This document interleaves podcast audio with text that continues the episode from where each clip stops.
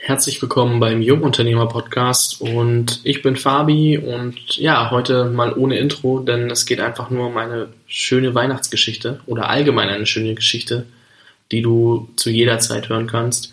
In der Geschichte geht es genau darum, dir fünf Teile zu vermitteln. Also die Geschichte ist in fünf Teile plus Einleitung gegliedert und in jeder Geschichte geht's dann oder in jedem Teil geht's um einen Wert, den du vielleicht in deinem Denken verankern solltest oder an den du dich erinnern kannst.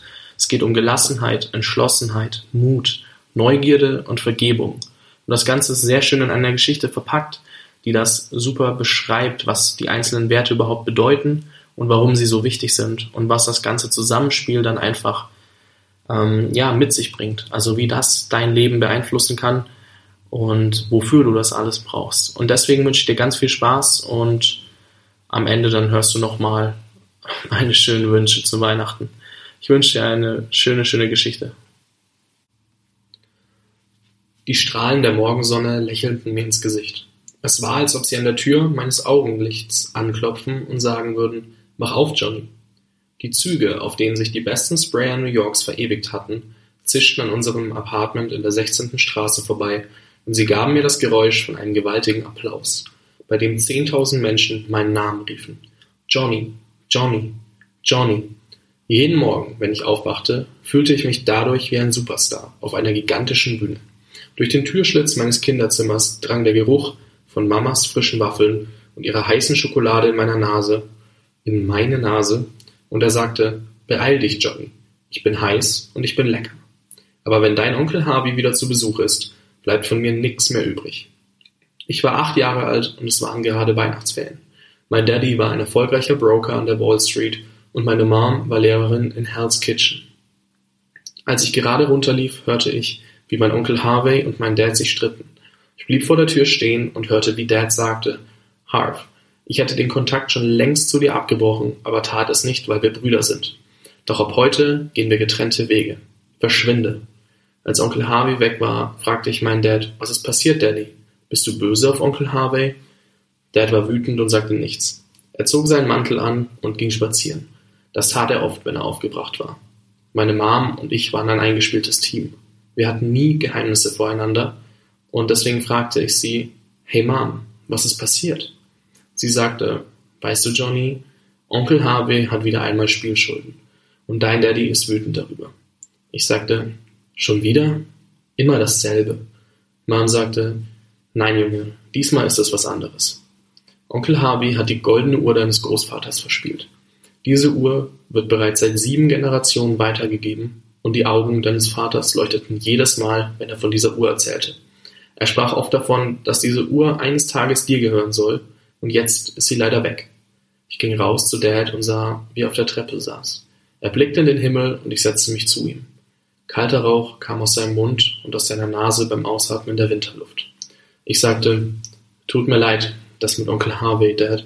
Er sah nach oben auf eine Wolke und sagte, weißt du, Johnny, dein Grandpa war ein außergewöhnlicher Kerl. Er war Boxer und hat jeden Kampf gewonnen. Ein absoluter Gewinnertyp, der es liebte zu gewinnen. Alle in unserer Gemeinde respektierten ihn von groß bis klein. Nicht, weil er Boxer war, sondern weil er jeden Menschen respektierte und immer das Richtige tat. Er machte die Menschen besser und sorgte dafür, dass man sich besser fühlte als vorher, nur weil man gerade mit ihm gesprochen hatte. Wir hatten damals kein Geld und es gab oft Tage, an denen die Menschen zu uns nach Hause kamen und Wertgegenstände mitnahmen, weil wir unsere Rechnungen nicht zahlen konnten. Ich war in deinem Alter, als ich sagte, hey Papst, verkauf doch die goldene Uhr aus dem Schrank. Sie ist bestimmt viel wert. Dein Grandpa warf mir diesen Blick zu, den ich niemals vergessen werde. Er sagte, Ben, sag das nie wieder. Diese Uhr ist nicht zu verkaufen. Ganz gleich, ob wir hungern, auf der Straße landen oder die Welt einstürzt. Diese Uhr ist ein Stück unserer Familiengeschichte. Er nahm mich mit nach draußen und sagte, sieh hoch zum Himmel und such dir eine Wolke aus. Auf dieser Wolke sitzt dein Großvater und blickt gerade zu uns herunter. Er sieht uns an und sagt, Jungs, ich sehe, ihr habt mit einigen Hürden zu kämpfen. Doch ich bin stolz auf euch, weil ihr nicht gegen eure Prinzipien verstoßt. Ganz gleich, wie schwer und hart es auch kommt, wenn ihr alles um euch herum verliert, aber das Symbol unserer Familie in Ehren haltet, weiß ich genau. Ihr seid starke, disziplinierte Männer mit Prinzipien. Dad atmete ganz tief ein und aus.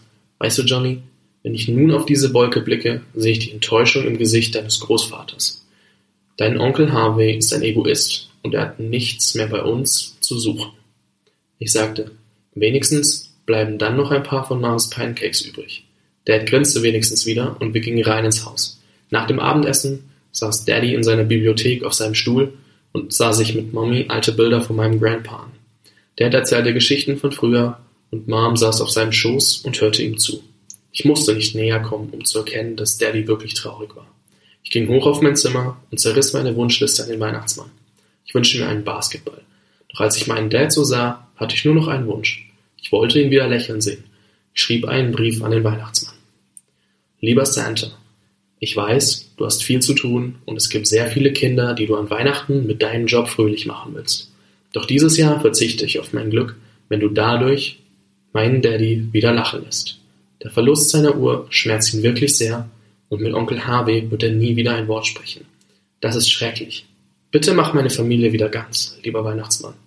Liebe Grüße, Johnny King. Als ich bereits schlief, es war mitten in der Nacht, strahlte ein helles Licht in mein Gesicht. Doch es war anders als die Sonne am Morgen. Ich hörte ein Rauschen, doch es war nicht der Applaus des Zuges, den ich wie gewohnt war. Es war eher eine Art Windgeräusch durch das Fenster meines Zimmers.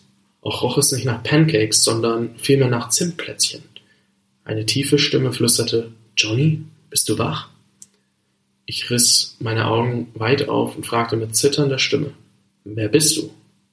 Die Stimme sagte, der Weihnachtsmann schickt mich. Ich bin der Geist der Gelassenheit und dein Großvater. Wollen wir uns auf die Suche machen? Teil 1. Geist der Gelassenheit. Ich riss meine Augen weit auf und fragte mit zitternder Stimme, Wer bist du? Er antwortete mir, Der Weihnachtsmann schickt mich. Ich bin der Geist der Gelassenheit und dein Großvater. Der Weihnachtsmann? Ein Geist? Mein Großvater? stammelte ich nun sichtlich verwirrt mit weit aufgerissenen Augen. Ganz genau erklärte der Geist, der angeblich mein Opa war, während ich ihn weiterhin fassungslos mit unverschämt weit geöffnetem Mund anstarrte. Die fast durchsichtige Gestalt kam langsam näher und bewegte sich, dabei wie eine schimmernde Wolke aus funkelndem Licht, welche gelassen durch mein Zimmer schwebte. Nun, da sie sich direkt über meinem Bett befand, grinste sie unvermittelt und ich erschrak. Jedoch nicht vor Angst, keineswegs. Ich erschrak aufgrund dieses altbekannten, liebevollen Grinsens, welches sich so weit wie eine Umarmung auf dem Gesicht der Silberwolke breit machte. Dieses Grinsen, welches ich seit über drei langen Jahren nicht mehr gesehen hatte. Dieses Grinsen, von dem ich mir niemals mehr erträumt hätte, es überhaupt noch einmal wiedersehen zu dürfen, seitdem mein Opa gestorben war. Doch, da war es. Da war es, und es schien gar nicht mehr von dem Gesicht der Silbergestalt weichen zu wollen. So, als hätte er sich einfach darauf festgesetzt. Aber das konnte doch nicht sein. Wie war das nur möglich? Ganz fest schloss ich meine Augen und kniff mir mit aller Kraft selbst in den linken Unterarm um zu überprüfen, ob ich mich in einem verrückten Traum befand. Ich kniff so feste zu, dass ich kurz aufschrie und sich meine Augen durch den Schmerz gezwungen wieder schlagartig öffneten. Und ich konnte es nicht fassen, doch ich blickte direkt in das liebevolle, schelmische Grinsen meines Großvaters. Das gibt's doch nicht, pustete es aus mir heraus, als ich bemerkte, dass das Ganze hier kein Traum war, in dem ich mich befand.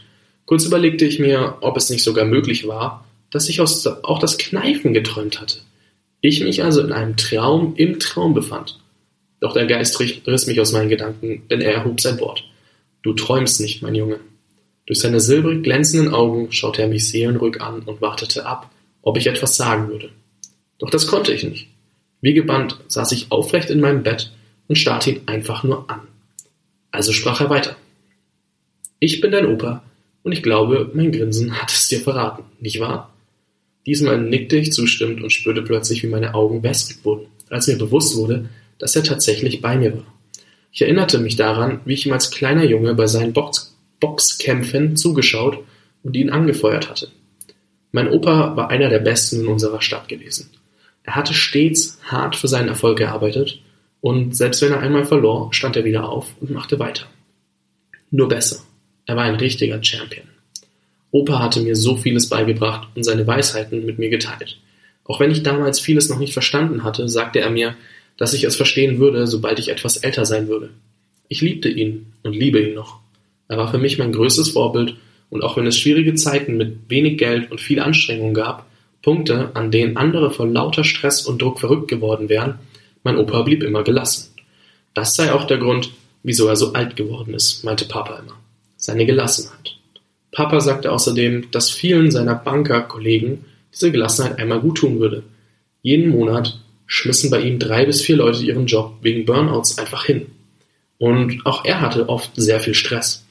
Als der Geist nun so vor mir schwebte, kochten alle diese Erinnerungen an meinen Opa wieder hoch und ich wollte ihn so feste an mich drücken, wie ich nur konnte und niemals wieder loslassen.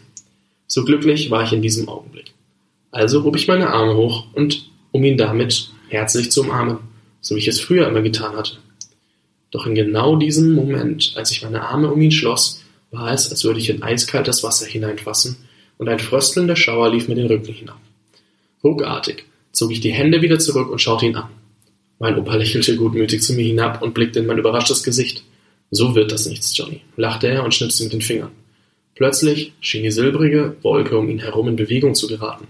Sie verwirbelte sich, wurde weiß, dann gräulich und drehte sich um ihn herum.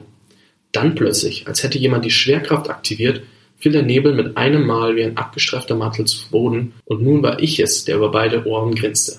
Denn was ich nun sah, war ein sehr gepflegter, dunkelhäutiger, älterer Mann in einem blauen Samtanzug, mit umgebundener roter Fliege und passenden braunen Lederschuhen an den Füßen, direkt vor meinem Bett. Der gut aussehende ältere Herr richtete sich seinen Zylinder und breitete freudestrahlend die Arme aus.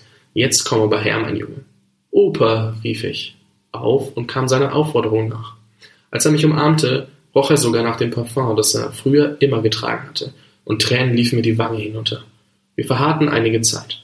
Ich weiß nicht wie lange, doch es war ein großartiges Gefühl und ich brannte mir diesen Moment mit all seinen Eindrücken in mein Gedächtnis ein. Zieh dich an, Johnny. Wir müssen los. Mein Opa sprang plötzlich auf und schaute mich auffordernd an. Los? fragte ich. Wohin denn los? Na, auf eine Reise natürlich. Beeil dich. Ich schaute verdutzt, doch mit einer Geste gab er mir zu verstehen, dass er es ernst meinte. Sofort schwang ich mich aus dem Bett, zog mir innerhalb von ein paar Sekunden etwas Warmes über und war startklar. Im selben Moment fasste mein Opa mich bei der Hand. Das könnte jetzt ein wenig kribbeln, warnte er mich belustigt vor. Urplötzlich verbreitete sich ein Gefühl von meiner Hand ausgehend entlang des Arms und in den Rest meines Körpers, als würde ein Bienenschwarm durch mich hindurchfliegen und ich schnappte nach Luft. Doch genauso schnell wie dieses Gefühl gekommen war, war es auch wieder verschwunden.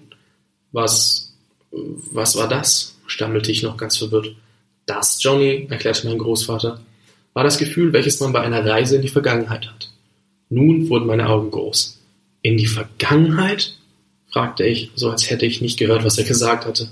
Ja, antwortete Opa.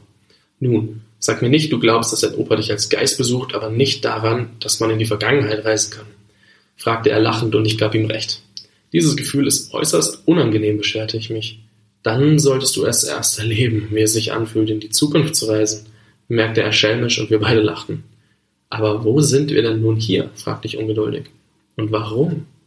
Wir standen mitten auf einer Kreuzung in New York und Opa hielt immer noch meine Hand.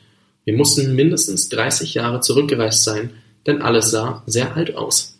Angefangen von den Schaufenstern über die komischen Autos, welche scheinbar einfach durch sie hindurchfahren konnten. Bis hin zu der nicht zu verleugnenden Tatsache, dass niemand dieser Menschen hier ein Handy zu besitzen schien. Es musste Weihnachtszeit sein, denn es schneite und hunderte von warmen, funkelnden Weihnachtslichtern erhellten die kalte Nacht. Ich bildete mir sogar ein, den köstlichen Duft von Apfelsinen und frisch gebackenen Plätzchen wahrzunehmen. Doch von alledem schien die eilig über den Gehweg hassenden Passanten nichts mitzubekommen. Nichts von der Ruhe oder der um sich greifenden Gemütlichkeit, nichts von der Gelassenheit. Plötzlich ging mein Großvater los und verstand mir, ihm zu folgen. Quer über die Straße laufend fuhren grellgelbe Taxis reihenweise einfach durch uns hindurch, wobei es jedes Mal am ganzen Körper kribbelte. Sie schienen uns gar nicht zu sehen, geschweige denn berühren zu können. Wir waren unsichtbar. Ich lief also meinem Opa hinterher, welcher zielstrebig auf ein in die Jahre gekommenes Backsteinhaus zusteuerte. Du Opa, begann ich zu sprechen. Wie ist es eigentlich so auf der anderen Seite? Kurz vor dem Backsteinhaus blieb Opa stehen und als er sich zu mir umdrehte, schimmerte sein blauer Samtanzug im Licht der gelb leuchtenden Straßenlaternen. In diesem Moment ähnelte er wieder mehr einem Geist als einem Menschen. Sehr gelassen, würde ich sagen, antwortete er grinsend. Wie meinst du das? bohrte ich nach. Was tust du da? Er legte einen Arm um mich und gemeinsam schauten wir nun auf das heruntergekommene Haus. Ich bin ein Geist, Johnny. Ich bin der Geist der Gelassenheit. Die Gelassenheit war im Leben meine größte Stärke, das weißt du. Doch auch ich war nicht immer so. Ich kam nicht als gelassener Mensch auf die Welt, auch ich musste lernen, diese Emotion zu beherrschen, erzählte er, und ich hing an seinen Lippen. Schon immer hatte ich es geliebt, Opa dabei zuzuhören, wenn er mir aus seinem Leben erzählte. Genau aus diesem Grund sind wir hier, fuhr er fort. Aber schau selbst. Es war ein sehr emotionaler Moment, wie wir beide so da standen im Schnee von New York, Arm in Arm, mein verstorbener Großvater und ich. Ein lauter Schrei zerriss den Moment. Vor Schreck zuckte ich zusammen, doch mein Opa hielt mich fest. Der Schrei entwickelte sich zu einem zornigen Gebrüll, welches aus dem Backsteinhaus zu kommen schien. Es polterte und die Tür wurde mit einem festen Ruck weit aufgerissen. Ein vor Wut schnaubender, muskulöser junger Mann kam herausgestürmt und lief ohne sich noch einmal umzublicken im schnellen Schritt die Straße herauf und verschwand. Kurz darauf erschien ein großer und älterer Mann im Türrahmen und schloss mit einem traurigen Gesicht die Tür wieder zu. Danach war außer der vorbeifahrenden Autos und der durch den Schnee, durch den fallenden Schnee gedämpften Unterhaltungen der Fußgänger nichts mehr zu hören. Was war da los? fragte ich meinen Opa. Und dieses Mal grinste er nicht, als er mir antwortete. Das, Johnny, war ich. Er machte eine Pause, um das Gesagte sacken zu lassen. Du? fragte ich verblüfft. Du? Ich schaute ihn erstaunt an. Ja, Johnny. Leider war ich in meinen jungen Jahren sehr aufbrausend wie ich dir bereits erzählt habe, musste auch ich erst lernen, gelassen zu werden. Ich habe immer schon das Boxen geliebt und ich wollte der Allerbeste werden. Nein, ich wollte der Allerbeste sein, und zwar sofort. Ich setzte mich selbst so unter Druck, dass meine Nerven oft blank lagen. Darunter mussten dann meine Eltern oft leiden. Nun war mein Opa derjenige, dessen Augen wässrig wurden und ein wenig Bitterkeit schwang in seiner Stimme mit. Doch dieser Abend, Johnny, sollte mein gesamtes Leben verändern. Denn nachdem ich mich wieder abreagiert hatte, kam ich nach Hause und mein Vater wartete schon auf mich. Natürlich dachte ich, es gäbe erst einmal eine Menge Ärger wegen meines ungeheuerlichen Benehmens, doch tatsächlich war das Gegenteil der Fall. Sie selbst. Opa schnipste erneut mit den Fingern und wieder fühlte es sich an, als hätte man mir einen kalten Eimer Wasser über den Kopf geschüttet. Noch immer standen wir vor dem Haus an derselben Stelle. Doch es schien ein wenig Zeit vergangen zu sein, denn es hatte aufgehört zu schneien und es waren weniger Menschen unterwegs. Opa ging mit mir ein paar Schritte näher heran, bis an die Stufen der kleinen Treppe, die zur Eingangstür des Backsteinhauses führte, und schaute die Straße entlang. Dort hinten, ganz am Ende, kam mein Opa als junger Mann mit hängenden Schultern wieder zurück nach Hause. Als er näher kam, konnte man erkennen, wie niedergeschmettert er aussah. An der Haustür angekommen, wollte er klingeln, doch die Tür öffnete sich bereits und sein Vater stand ihm gegenüber. Beide sagten kein Wort und schauten sich einfach nur an. Dann nahm dessen Vater meinen Opa in den Arm und sagte ihm, dass er ihn liebe. Er küsste ihn auf die Stirn und beide setzten sich auf die große Treppe vor das Backsteinhaus und sprachen miteinander. Mein Urgroßvater sagte, ich liebe dich, mein Sohn, und ich glaube an dich. Das solltest du auch tun. Du bist noch so jung. Sei einfach gelassen und lass dich nicht aus der Ruhe bringen. Du weißt, wer du bist und was du kannst, was du willst und was du nicht willst. Du kennst deine Werte und stehst dafür ein. Ich bin stolz auf dich. Du bist ein Champion, der sich vorbereitet. Ein König im Prozess. Du weißt, dass deine Zeit kommen wird. Doch du kannst den Moment nicht erzwingen. Bereite dich einfach weiterhin sehr gut vor. Denn der Tag wird kommen, du weißt es, du hast den festen Glauben an dich selbst und dein Ziel vor Augen. Sobald die Gelegenheit kommt, wirst du sie ergreifen. Du wirst die Situation erkennen und die Fähigkeiten haben, sie zu nutzen. Doch wenn du nicht dir selbst ruhst, doch wenn du nicht in dir selbst ruhst, wenn du nicht gelassen bist, mein Sohn, dann wird es passieren, dass du immer härter trainierst, immer härter mit dir selbst ins Gericht gehst. Und das wird dich letztendlich fertig machen. Du wirst dir selbst einen Leberhaken nach dem anderen verpassen, ohne dass sich dein Gegner überhaupt anschauen muss. Also sei gelassen, mein Sohn. Gib dein Bestes, aber nimm dir die Zeit, die du brauchst, um zu wachsen. Zeit spielt keine Rolle. Deine Gelegenheit wird kommen. Mein Urgroßvater sprach mit solch einer Liebe, dass mir unweigerlich Tränen die Augen herunterliefen. Und damit du das niemals vergisst, mein Sohn, möchte ich, dass du diese Uhr hier immer bei dir trägst. Er nahm eine goldene Uhr aus seiner Tasche und überreichte sie meinem Opa. Aber das ist doch genau die Uhr, die Onkel Harvey verspielt hat, rief ich erstaunt. Doch natürlich konnten sie mich nicht hören. So ist es, bestätigte mein Opa kopfnickend. Dann sprach mein Urgroßvater auf der Treppe weiter. Auch ich habe die Uhr von meinem Vater bekommen. Es ist ein Familienerbstück. Und auch ich verbinde mit dieser Uhr eine ganz besondere Geschichte. Diese werde ich dir aber ein anderes Mal erzählen. Zunächst ist es wichtig, dass du diese Uhr immer dabei hast, damit sie dich stets daran erinnert, dass du Zeit hast. Zeit spielt keine Rolle. So wirst du gelassen durch dein Leben gehen und es mit Leichtigkeit dominieren. Noch ganz in Gedanken versunken, spürte ich auf einmal das mittlerweile gut bekannte Kribbeln und fand mich plötzlich zurück mitten in meinem Zimmer stehen. Mein Kopf versuchte noch, das soeben Gehörte zu verarbeiten. Die Worte meines Großvaters schienen noch in meinem Kopf wieder zu hallen, so als würden sie sich darin einbrennen wollen. Wow. Ich war mir sicher, dass mein Opa mir soeben sein größtes Geschenk überhaupt mit auf den Weg gegeben hatte. Eine Erkenntnis, die wirklich mein gesamtes Leben verändern würde. Ich drehte mich um, um, mein, um meinem Opa von Herzen zu danken, doch er war fort. Überrascht schaute ich quer durch den gesamten Raum. Nirgends konnte ich entdecken. Nirgends konnte ich ihn entdecken. Dann dachte ich urplötzlich an die Uhr und war umso entschlossener, sie zurückzubekommen. Teil 2 Geist der Entschlossenheit Es vergingen drei Tage. Ich musste dieses Erlebnis erstmal verarbeiten. In solchen Momenten hat man nur sich. Ich habe mich nicht einmal getraut, meinem besten Freund davon zu erzählen oder gar meiner Familie, meinen Lehrern oder Mitschülern. Seit diesem Tag setzte ich mich jeden Tag in mein Zimmer und schrieb in mein Tagebuch. Irgendwas hat sich in meinem Kopf verändert. Plötzlich fielen mir jeden Tag neue Dinge auf, die ich alle aufschreiben musste, um sie nicht zu vergessen. Ich liebte es, über die Ungelassenheit in meiner Umgebung zu schreiben, immer mit einem Tick des Humor meines Großvaters. Ich dachte mir, bevor ich die Erkenntnisse vergesse, schreibe ich sie mir lieber auf. Als ich nach einem langen, anstrengenden Tag in meinem Zimmer kam, sah ich mein Tagebuch geschlossen und mich begrüßend daliegen. Nein, heute nicht mehr. Ich war den ganzen Tag in der Schule und habe dann noch mit Jakob für die Mathearbeit gelernt. Ich will nur noch schlafen. Als ich kurz vor dem Einschlafen war, wurde mir kalt. Es war ein unglaublicher Wind. Mit geschlossenen Augen tappte ich taumelnd in Richtung des Fensters, um es zu schließen. Ich versuchte, das Fenster zu ertasten. Doch gleichzeitig mit dem Griff ins Leere fiel es mir ein. Ich habe das Fenster gar nicht geöffnet. Langsam öffnete ich meine Augen und im schlechten roten Licht, das jeden Abend von der Neonreklame in mein Zimmer fiel, sah ich mein geschlossenes Fenster vor mir. Ich war ins Hellbach. Nun merkte ich es. Der Wind kam gar nicht vom Fenster herein, sondern aus der Richtung meines Schreibtisches. Diese energieraubende Kälte zwang mich, im Schneckentempo auf meinen Schreibtisch zuzugehen, und angekommen merkte ich, wie es plötzlich angenehm warm um mich wurde. Ich wollte Wälder aus ihren Angeln reißen. Ich spürte nun die Quelle der Energie. Die Quelle war das Tagebuch. Ich zögerte, doch dann öffnete ich es intuitiv mit einem Schlag. Verwirrt stellte ich fest, dass ich meinen Tagebucheintrag bereits verfasst hatte, aber nicht im üblichen Tintenblau, sondern die Schrift war vergoldet.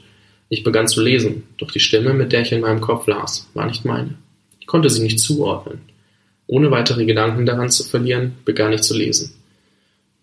Heute hatte ich ein unglaubliches Erlebnis. Als ich aus mysteriösen Gründen aus dem Bett geholt wurde, erschien direkt neben mir mein Großvater. Urgroßvater. Verdutzt machte ich eine Pause vom Lesen und fragte mich, ob ich nicht gerade träumte.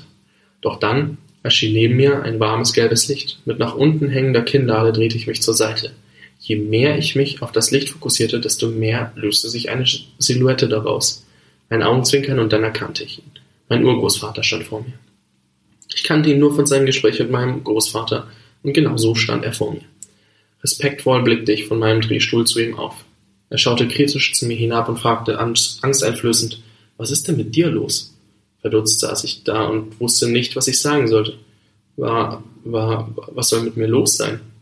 Plötzlich lachte er herzlich und sagte, ich dachte, nachdem du schon deinen Opa als Geist gesehen hast, macht dir gar nichts mehr Angst. ich schaute ihn erleichtert grinsend an ich fühlte mich direkt wohl und mit ihm verbunden. Er wurde jedoch wieder ernster. Junge, wir müssen reden, begann er. Aber hier ist nicht die richtige Umgebung dafür. Er nahm mich liebevoll an der Hand. Es kribbelte. Wir saßen uns ins Schneidersitz gegenüber. Um uns herum war es dunkel und still. Was für ein Geist ist dein Opa, Johnny? Der Geist der Gelassenheit. Genau, Johnny. Und ich bin der Geist der Entschlossenheit. Weißt du, Letztendlich entscheidet Entschlossenheit über Erfolg und Misserfolg. Aber Bilder sprechen mehr als tausend Worte. Sieh dich hier einmal genau um, Johnny. Bisher dachte ich, wir wären mitten im Nirgendwo. Doch nun merkte ich, dass wir uns auf einem Rettungsboot im Wasser befanden. Vor uns paddelte ein dürrer Mann, der sichtlich erschöpft war. Nun hörte er mit dem Paddeln auf. Er legte sich hin. Mein Urgroßvater begann zu erzählen. Das ist eine sehr traurige Geschichte. Dieser Mann war steinreich, hatte aber niemanden, mit dem er seinen Reichtum hätte teilen können. Er nahm sich sein Boot und fuhr damit aufs Meer hinaus. In seinem Sturm ging sein Boot unter. Er sprang in sein Rettungsboot und paddelte immer weiter dorthin, wo er die Küste vermutete. Doch nun sind wir an dem Punkt, an dem er aufgab. Hinter uns begann die Sonne aufzugehen. Ich drehte mich um und vergaß den Mann für kurze Zeit, genoss für einen Moment den rötlichen Sonnenaufgang. Ich vergaß alles um mich herum. Als ich mich wieder umdrehte, sah ich die Küste in etwa 50 Meter Entfernung vor uns. Der Mann lag regungslos da. Ich war schockiert. Mein Urgroßvater sagte, das war Paul Johnson. Er war mein Erzfeind in meinen jungen Jahren. Ich war immer neidisch auf seinen Besitz. Nach dem Tod siehst du vieles mit ganz anderen Augen, Junge. Aber bis dahin hast du noch so viel vor dir. Gehen wir weiter. Es kribbelte wieder. Wir standen mitten in einem hitzigen Gefecht. Es war Kriegszustand. Ein stämmiger, zwei Meter großer Mann lag bewusstlos am Boden. Mein Urgroßvater erzählte, du wirst gleich meinen besten Freund Charles kennenlernen. Er hat bis dahin immer Selbstzweifel gehabt, doch dieser Tag veränderte sein gesamtes Leben. Da ist er ja auch schon. Ich sah einen schmächtigen, 1,85 Meter großen Mann. Er sah den am Boden liegenden verzweifelt an. Von hinten schrie ein Leutnant. Worauf wartest du denn? Los, los, los, du hast noch 100 Meter bis zu den Sanitätern. Ohne auch nur eine Sekunde nachzudenken, packte er ihn wieder von hinten mit den Unterarmen an der Brust und zog ihn schweren Atems hinter sich her. Er lief tomatenrot im Gesicht an und Schweißperlen liefen ihm das Gesicht herunter. Und als er atem- und kraftlos stehen blieb, drehte er sich um. Er sah, dass es nur noch zehn Meter waren. Direkt mobilisierte er nochmal seine letzte Kraft. Der Mann überlebte den Einsatz. Mein Urgroßvater sagte grinsend, Charles zweifelte danach nie mehr an sich selbst. In unserer ersten Geschichte heute konnte Paul seinen Fortschritt nicht sehen. Bei der zweiten Geschichte dagegen sah Charles genau, wie weit sein Ziel noch weg war. Beide waren jedoch kurz vor ihrem Ziel und am Ende ihrer Kräfte. Ich habe vermutet, dass es bei dir wie in der ersten Geschichte sein würde. Doch jetzt gibt es diesen einen entscheidenden Unterschied. Ich werde bei deinen letzten Schritten bei dir sein. Du wirst es spüren. Ich möchte dich hiermit vorbereiten, Johnny, sagte mein Urgroßvater. Währenddessen fuhren, neben uns ständig Militärfahrzeuge vorbei. Wenn du die Uhr wiederbekommen willst, egal auf welchem Weg, wird es Rückschläge geben. Die Kunst ist es, dich stets zu motivieren und deinen Fortschritt für dich sichtbar zu machen. Es ist wichtig zu sehen, wie weit es noch bis zur Küste oder bis zu den Sanitätern ist. Schreibe jeden Abend in dein Tagebuch, was dich heute der Uhr näher gebracht hat, und lese es dir nach dem Aufstehen direkt noch einmal vor. Ich, der Geist der Entschlossenheit, werde immer an deiner Seite sein. Wie du die Uhr zurückbekommst, das liegt in deiner Hand. Dein Großvater und ich werden immer an deiner Seite sein. Ich zeige dir jetzt eine Geschichte, die für deinen Großvater und mich sehr bedeutend war, schloss mein Urgroßvater. Kribbeln. Wir waren in der Wohnung meines Urgroßvaters. Mein Großvater war alleine zu Hause und kramte in den Schubladen herum, bis er gefunden zu haben schien, wonach er suchte. Er legte sich die goldene Uhr ums Handgelenk, zog sich eine Stoffhose, ein bleich gewordenes schwarzes T-Shirt und löcherige Schuhe an und verließ das Haus. Als er durch die Straßen lief, bekam er einige verwunderte Blicke, die er jedoch eher als Neid wahrnahm. Angenommen beim Goldhändler klatschte er die Uhr auf den Tisch und sagte, tausend Dollar und wir sind im Geschäft. Der Händler lachte ihn aus. Doch als er die Uhr genauer betrachtete, merkte er mit weit aufgerissenen Augen, dass es von dieser Uhr auf der ganzen Welt nur zwei Exemplare gab. Deal. Die tausend Dollar wurden ihm in bar in einem kleinen Umschlag gegeben. Er lief sehr aufmerksam nach Hause und gab Urgroßvater, der erschöpft von der Arbeit am Essenstisch saß, die tausend Dollar mit der Bemerkung, die Mietnachzahlung und Miete für ein ganzes weiteres Jahr. Urgroßvater strahlte und umarmte meinen Opa, bis er auf die Idee kam zu fragen, woher er das Geld hatte. Großvater sagte, ich habe bloß das Schlaueste getan, was ich hätte tun können. Ich habe die Uhr verkauft. Die Uhr von Großvater? schrie mein Großvater durchs ganze Haus. Bist du denn wahnsinnig? Ich würde mein letztes Hemd verkaufen, bevor ich diese Uhr verkaufe. Wem hast du diese Uhr verkauft? Wo ist sie jetzt? Beim Goldhändler in der Harbour Street, antwortete mein Großvater eingeschüchtert. Urgroßvater rannte sofort zu Charles und bat ihn um weitere tausend Dollar. Er erzählte ihm die ganze Geschichte. Mein Großvater stand hinter ihm und weinte. Ich fühlte die Reue und die Scham, die er in diesem Moment empfand. Charles ging in sein Haus und kam wenig später mit einer kleinen Tasche wieder heraus. Gemeinsam rannten sie zum Goldhändler, der schon geschlossen hatte. Sie klingelten ihn aus dem Bett, bis er schließlich genervt in seinem Pyjama gekleidet und mit einer Lampe in der Hand die Tür öffnete. Was ist? Ich hoffe, für euch ist es etwas Geschäftliches. Mein Großvater sagte, wir wollen die Uhr wiederhaben. Der Goldhändler antwortete schelmisch, das war das Geschäft meines Lebens. Ich hätte sie auch für 3000 Dollar gekauft. Ihr denkt doch nicht ernsthaft, dass ich die Uhr wieder umtausche. Mein Urgroßvater antwortete emotional, die Uhr ist ein Familienerbstück. Sie hat für uns einen unendlich hohen Wert. Wir wären bereit, Ihnen 2000 Dollar zu zahlen. Ich verstehe es, wenn Sie sagen, Sie wollen sie behalten. Nun lag Weihnachtszauber in der Luft. Der Händler schaute sich in der Einkaufsstraße genauer um und jetzt, erst jetzt fiel ihm die wunderschöne Weihnachtsdekoration auf, die schon seit Wochen dort hing. Der Händler musterte Urgroßvater von oben bis unten und dachte, das arme Schwein trägt alte Klamotten, die ihm zu groß sind und ist bereit, an einem Tag 1000 Dollar Verlust zu machen für diese Uhr. Das verdient er doch nicht mal in einem Jahr. Man spürte, dass sich bei ihm etwas grundlegend geändert hatte. Er verschwand für eine Minute in seinem Haus und kam mit der Uhr und einer Dose voller Kekse zurück. Wieder überreichte er die Uhr mit einem Lächeln und sagte, Gebt mir einfach die 1000 Dollar wieder und ihr macht mich zum glücklichsten Geschäftsmann der Welt. Urgroßvater weinte und fiel dem Händler um den Hals. Großvater sagte, vielen Dank. Sie merken ja, wie viel ihm das bedeutet. Der Händler sagte, nein, nein, ich habe zu danken. Ich weiß zwar nicht, wie Sie das gemacht haben, aber Sie haben mir die Augen geöffnet. Oh, und hier sind ein paar Kekse, die meine Mutter gebacken hat. Sie alle verabschiedeten sich.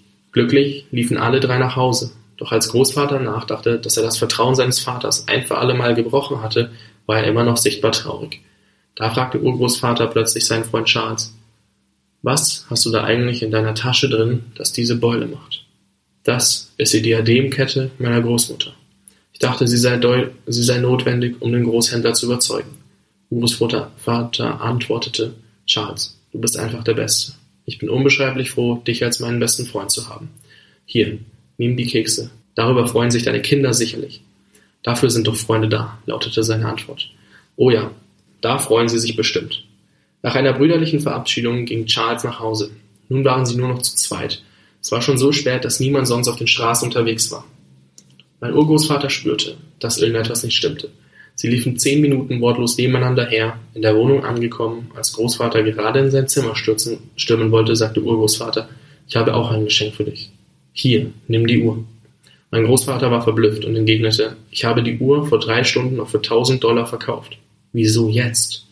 Mein Urgroßvater sagte liebevoll, meine Mission ist erfüllt. Ich spüre, dass du den Wert erkannt hast. Jetzt beginnt deine Mission. Du wirst ab heute, genau wie ich, für diese Uhr dein letztes Hemd aufopfern, weil du gespürt hast, dass es gar nicht um den materiellen Wert geht. Diese Uhr wird für immer unsere, unserer Familie gehören. In ihr steckt die Liebe und Energie unserer Vorfahren. Zu geeignetem Zeitpunkt wirst du noch mehr über sie erfahren. Das war für heute mehr als genug. Mein Sohn, ich liebe dich. Ich will, dass du das weißt. Entschuldige bitte meinen Ausraster von vorhin. Sie umarmten sich minutenlang und gingen zu Bett. Es kribbelte und wir waren wieder in meinem Zimmer. Ich wollte am liebsten hinausrennen, in die Nacht, um nach der Uhr zu suchen. Urgroßvater sagte, Johnny, ich bin stolz auf dich. Du hast den Wert dieser Uhr jetzt erkannt. Genau das brauchst du für die Entschlossenheit. Du solltest genau wissen, was du willst und warum. Du weißt jetzt, was Entschlossenheit wirklich ist und du hast es auch schon gefühlt. In den nächsten Tagen und Wochen wirst du es auch wirklich erleben. Was du in dieser Nacht träumst, wird dich auf die richtige Fährte locken. Mach dir keine Gedanken mehr über das Wie, denn das wird sich ergeben. Viele Wege führen zu der Uhr. Wichtig ist nur, dass du einen bis zum Ende gehst. Jetzt kannst du nachholen, was du vorhin versäumt hast. Schreib in dein Tagebuch, den Anfang kennst du ja bereits. Ich blickte rüber zu meinem Tagebuch und sagte, ja, du hast recht. Es war ein wunderschöner A. Weg war er. Ich saß für bestimmt zwei Minuten regungslos da und verarbeitete das Ganze. Spürte Ströme, die durch meinen Kopf gingen. Es war ein atemberaubendes Gefühl. Ich hatte nun auch keine Angst mehr vor Gefahren und Hindernissen auf dem Weg, denn ich wusste, dass mein Urgroßvater immer an meiner Seite war. Voller Dankbarkeit setzte ich mich auf meinen Drehstuhl und schrieb mit meinem Füller, der nun vergoldet war, Heute hatte ich ein unglaubliches Erlebnis. Als ich aus mysteriösen Gründen aus dem Bett geholt wurde, erschien direkt neben mir mein Urgroßvater. Teil 3 Geist des Mutes Als ich fertig war mit meinem Tagebucheintrag, legte ich mich voller Entschlossenheit in mein Bett. Es war schon spät und ich dachte mir, zum Glück ist morgen Samstag. Meine Gedanken kreisten noch eine ganze Weile um die Uhr. Ich musste sie unbedingt wiederfinden. Irgendwann schlief ich über meine Gedanken einfach ein. Auf einmal rannte und rannte ich die Straße entlang, bis ich vor einem alten, heruntergekommenen Haus stehen blieb. Schaute mich um und sagte zu mir, Johnny, du träumst das doch nur. Du rennst nicht mitten in der Nacht durch die Straßen New Yorks. Ich zwickte mich und versuchte irgendwie aufzuwachen, aber es gelang mir nicht. Plötzlich erinnerte mich an, ich mich an die Worte von Urgroßvater. Was du in dieser Nacht träumst, wird dich auf die richtige Fährte locken. Dieses Haus hat also etwas mit der Uhr zu tun, dachte ich mir im Stillen. Es war unheimlich und ehrlich gesagt habe ich dieses Haus noch nie zuvor in meinem Leben gesehen. Schaute es mir noch eine ganze Weile an und bemerkte, dass im oberen Stockwerk eine Kerze flackerte. Ich bekam es mit der Angst zu tun und fing an zu weinen. Wie nur sollte ich an die Uhr kommen? fragte ich mich und fing an zu überlegen. Ich bekam die Gelassenheit von meinem Großvater, aber sie hilft mir hierbei nicht wirklich. Auch die Entschlossenheit von Urgroßvater kann mir hier nicht weiterhelfen. Ich war entschlossen, in dieses Haus zu gehen, aber irgendetwas hielt mich davon ab. Mit aller Macht versuchte ich mich zu motivieren und fing an zu schreien. Plötzlich durchzuckte etwas meinen ganzen Körper und ich wachte in meinem Bett auf. Ich tastete hastig meinen ganzen Körper ab. Puh, es war doch nur ein Traum, sagte ich laut. Ja, jetzt war es noch ein Traum. Aber irgendwann ist es keiner mehr, hörte ich eine Stimme sagen. Ich erschrak leicht, als ich am anderen Ende des Zimmers den Vater meines Urgroßvaters sah. Stotternd und zögernd fragte ich, was machst du hier?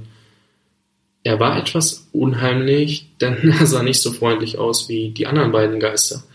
Ich, mein Junge, bin der Geist des Mutes. Wie ich sehe, bist du ein ängstlicher, kleiner Mann, sagte er und kam etwas näher an mich heran. Mit einer ruhigen Stimme sprach er weiter. Mein Name ist Richard und ich bin dein Urgroß, Ur-Urgroßvater. Meinen Sohn hast du ja bereits kennengelernt. Er hat dir den ersten Schritt gezeigt. Entsetzt fragte ich, den ersten Schritt?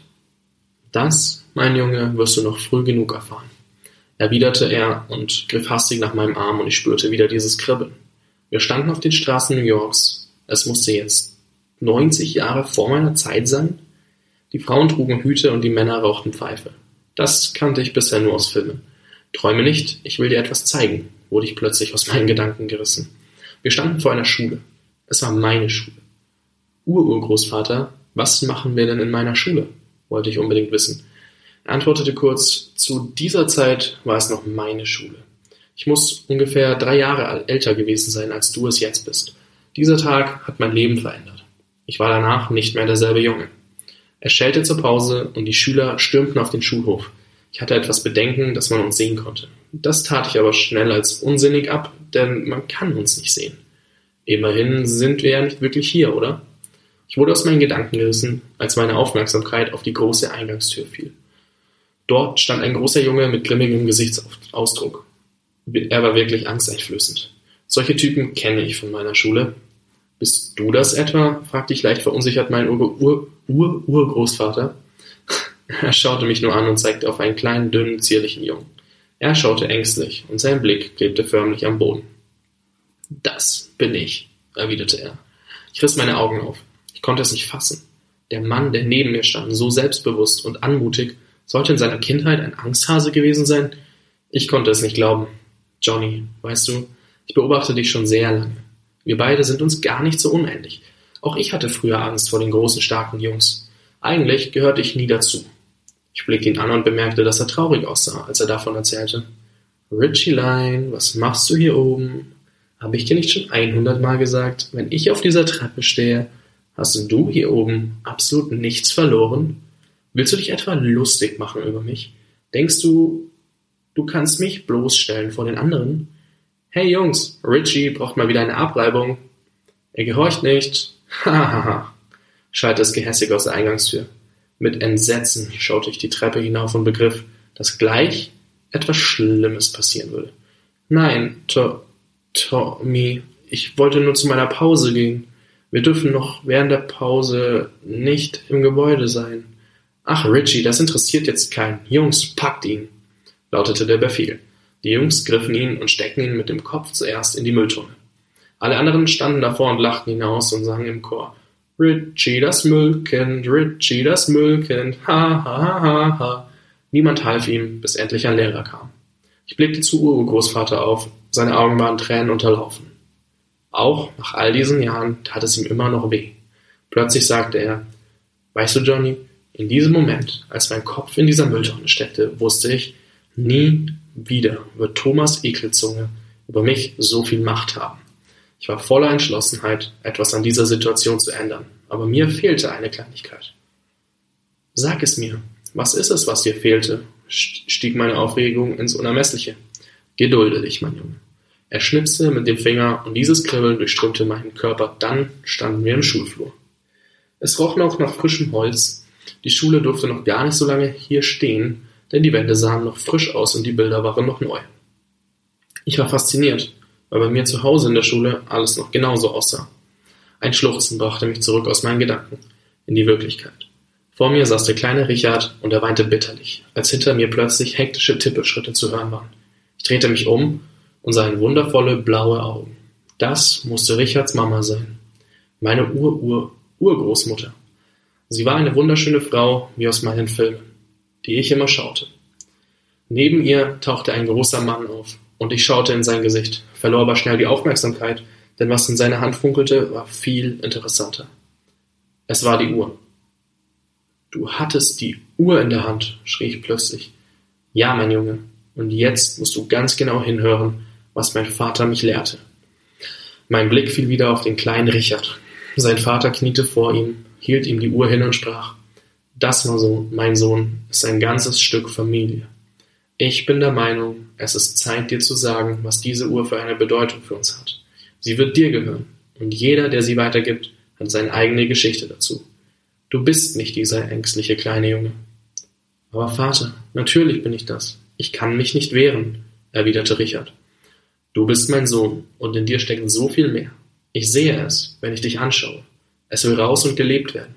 Du wirst dich ab sofort nicht mehr unterkriegen lassen. Stell dich gerade hin, schau nicht mehr auf den Boden, halte Blickkontakt und sag deine Meinung.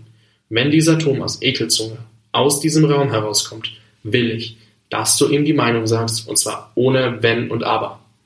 Richard saß wie versteinert auf seinem Stuhl, doch plötzlich stand er auf und seine Augen strahlten. Er war entschlossen, Thomas gegenüberzutreten. Er stellte sich aufrecht hin und sein Blick ging selbstbewusst nach oben. Als die Tür aufging und Thomas drei Schritte auf ihn zumachte, zuckte Richard zusammen. Thomas sagte, Richieline, das wirst du. Ich heiße Richard und du hast mir überhaupt nichts zu sagen. Nur weil du größer bist als ich und deine Eltern viel Geld besitzen, heißt das noch lange nicht, dass du alle anderen wie Dreck behandeln kannst. Niemand mag dich. Sie haben einfach alle nur Angst vor dir und sind deswegen so freundlich zu dir. Du hast dir so viel Respekt verschafft, aber auf falsche Art und Weise, fiel Ur-Urgroßvater ihm ins Wort. Thomas blickte ihn mit großen Augen an und sie füllten sich mit Tränen. Er konnte nichts sagen, weil er wusste, dass Richard recht hatte. Ur-Urgroßvater stand da und meinte, ich wollte nicht, dass er weint. Sein Vater kam auf ihn zu und nahm ihn in den Arm. Ich bin so stolz auf dich. Es wird Zeit, dass du die Uhr bekommst. Dad, was ist, wenn ich sie verliere? fragte Richard. Du wirst sie mit deinem Löwenmut beschützen. Das weiß ich. Ich stand mit offenem Mund da. Johnny, in diesem Moment keimte ein Gefühl in mir auf, was ich noch nie zuvor hatte. Es war für mich so, als ob ich alles schaffen könnte. Mit Mut und Entschlossenheit hatte ich eine mächtige Waffe, sprach Ururgroßvater zu mir. Irritiert fragte ich, Mut und Entschlossenheit sind doch dasselbe. lachte er mich aus. Verlegen schaute ich zu Boden. Es war mir etwas peinlich, dass ich den Unterschied nicht kannte. Johnny, lies zu Hause noch einmal deinen Tagebucheintrag von deinem Urgroßvater. Er hat es sehr gut erklärt, was Entschlossenheit ist. Ich möchte jetzt mit dir eine Mutprobe machen. Er packte mich am Arm und es kribbelte. Wo, wo sind wir? Ich schluckte, als ich die Frage stellte. Wir sind in der freien Wildbahn, entgegnete mir Urgroßvater mit einem Lächeln im Gesicht. Mein Gesicht wurde bleich, als ich den Löwen entdeckte. Ich möchte, dass du zu dem Löwen gehst und ihn streichelst. Meine Augen weiteten sich. Ich soll bitte was machen? Bist du denn völlig wahnsinnig geworden? Nein. Vergiss das, das mache ich nicht. Da bin ich lieber feige und ein Angsthase. Das hat doch nichts mehr mit Mut zu tun. Ich verschränkte die Arme und schüttelte energisch den Kopf. Ururgroßvater lachte und sagte, ja, für völlig wahnsinnig hielten mich die Leute schon immer. Auf einmal sah ich eine Giraffe. Ich ging auf sie zu und wollte sie anfassen, aber sie rannte schnell weg, als sie mich erblickte. Mein lieber Johnny, warum willst du die Giraffe anfassen und den Löwen nicht? wollte er von mir wissen. Die Giraffe kann mich nicht fressen, ganz im Gegensatz zu dem Löwen. Ich bin ja nicht wahnsinnig und biete mich dem Löwen als Fressen an, erwiderte ich. Das hast du sehr gut gemacht, meinte er. Ich verstand gar nichts mehr. Jetzt habe ich es gut gemacht, obwohl ich die Mutprobe verweigert habe. Das ist alles so anstrengend. Johnny, es geht darum, du sollst mutig sein, aber du musst erkennen können, wann du eine Grenze überschreitest. Dein Leben aufs Spiel zu setzen. Für unsinnige Mutproben, das bringt dir nichts. Wenn du aber lernst, deinen Mut zu kontrollieren und richtig einzusetzen, wirst du Großes erreichen. Er wird dir immer helfen. Höre auf dein Herz und lass die Stimme der Angst leiser werden. Mein Urgroßvater lächelte. Mein Blick ging Richtung Himmel und meine Augen füllten sich mit Tränen. Ich war zum ersten Mal in meinem Leben mutig. Nie zuvor hatte ich mich getraut, ein wildes Tier anzufassen. Ich habe heute so viel gelernt und ich bin mir sicher, dass ich mit meiner Gelassenheit, Entschlossenheit und meinem Mut die Uhr zurückbekomme. Ururgroßvater stellte sich hinter mich und ich schloss die Augen. Ich hörte seine Stimme, die sagte, ja, Johnny, du kannst alles schaffen, was du willst, wenn du nur an dich glaubst. Es ist Zeit, nach Hause zurückzukehren. Er legte seine Hände auf meine Schulter und es kribbelte. Ich öffnete die Augen und ich war wieder in meinem Zimmer. Ururgroßvater, war das der Grund, warum ich in meinem Traum nicht das Haus betreten konnte? War es, weil mir der Mut fehlte? Er antwortete, ja, das war der Grund. Jetzt bist du bereit. Ich dank, wollte ich gerade sagen, als ich bemerkte, dass er schon weg war. Ich setzte mich an meinen Tisch und holte mein Tagebuch heraus. Bevor ich anfing zu schreiben, dachte ich noch einmal über die drei Geister nach. Geist der Gelassenheit, Geist der Entschlossenheit und Geist des Mutes. Durch diese drei würde sich mein Leben verändern. Ich musste es nur noch umsetzen und fing an zu schreiben. Liebes Tagebuch, heute habe ich gelernt, mutig zu sein. Teil 4 Geist der Neugierde. Während ich mein Tagebuch füllte, dachte ich darüber nach, wie es wohl weitergehen würde. Keiner der Geister hatte sich je von mir verabschiedet. Würde ich sie je wiedersehen? Oder gab es vielleicht noch mehr davon? Doch ich war zu müde, um mir weiter so schwierige Fragen zu stellen, putzte mir mit halb geschlossenen Augen die Zähne und schaffte es gerade noch bis in mein Bett. Ich zog die Bettdecke bis zum Kinn hoch und vergrub meine Arme in der Decke, damit wirklich jedes Körperteil geschützt war. Meine Zehenspitzen waren angezogen und ich wusste, dass nichts und niemand den Schutz meiner Decke durchdringen konnte. Als ich gerade beinahe eingeschlafen war, fühlten sich meine Füße ungewohnt kalt an. Das war unmöglich. Immerhin war ich komplett durch meine Bettdecke geschützt. Voller Sorge und Verwirrung öffnete ich die Augen. Es bot sich mir ein mittlerweile bekanntes Bild. Am Fuße meines Bettes schwebte eine Art Wolke, die mich aus neugierigen großen Augen musterte. Du bist also John, stellte, ich, stellte sie fest, während sie langsam meine Decke beiseite schob und ich mich aufrichtete. Ja, lautete meine zögerliche Antwort. Hattest du nicht bereits Besuch vom Geist des Mutes? fragte mich die Gestalt leicht vorwurfsvoll. Ähm, ja, natürlich. Sofort fiel mir auf, dass meine vorige Antwort wenig mutig geklungen hatte, obwohl ich mir doch vorgenommen hatte, mutiger zu sein. Mit fester Stimme und nun wesentlich wacher und energischer fügte ich hinzu. Ja, ich bin Johnny, und egal wer du bist, ich werde die goldene Uhr finden und sie zurückholen. Zufrieden? nickte der Geist. Ja, so gefällst du mir schon viel besser. Erinnerst du dich, wofür du deinen Mut brauchen wirst? Ich erzählte dem Geist, was ich zuvor gelernt hatte, und dass wir bei diesem merkwürdigen Haus mit der Kerze im Fenster gewesen waren. Doch ich nicht hineingehen wollte. Jetzt aber war ich bereit. Ich wusste nur nicht, wo das Haus war, und deshalb konnte ich mich unmöglich auf den Weg dorthin machen. Bist du denn gar nicht neugierig herauszufinden, was in diesem Haus passiert und warum du es bereits von außen gesehen hast, Johnny? Willst du denn gar nicht wissen, was dieses Haus mit der goldenen Uhr zu tun hat? Willst du denn gar nicht herausfinden, wie du dorthin kommst? Von so vielen Fragen überrascht und verwirrt, was ich antworten sollte, legte ich den Kopf schief. So viele Fragen hatte ich mir dazu noch gar nicht gestellt. Der Geist schien mein Zögern zu bemerken und fügte schnell hinzu. Oh, entschuldige, manchmal wirklich etwas zu forsch und vorlaut. Ich vergesse mich vorzustellen, weil ich direkt alles über dich wissen möchte und wie ich dir helfen kann. Immerhin wird es doch bestimmt einen Grund haben, dass ich gerade heute bei dir erschienen bin, oder? Ich bin der Geist der Neugierde und möchte dich ermutigen, Fragen zu stellen und dich für alles auf der Welt zu interessieren. Wann immer ich etwas nicht verstehe, stelle ich ganz viele Fragen, damit ich die Welt besser verstehen kann. Ich schäme mich nicht für das, was ich noch nicht weiß, sondern versuche es herauszufinden. Und genau das werden wir nun gemeinsam machen. Doch bevor ich reagieren konnte, zog er mich bereits mit einer schwungvollen Bewegung aus dem Bett, sah mir grinsend und voller Vorfreude tief in die Augen und da war es wieder, das Kribbeln.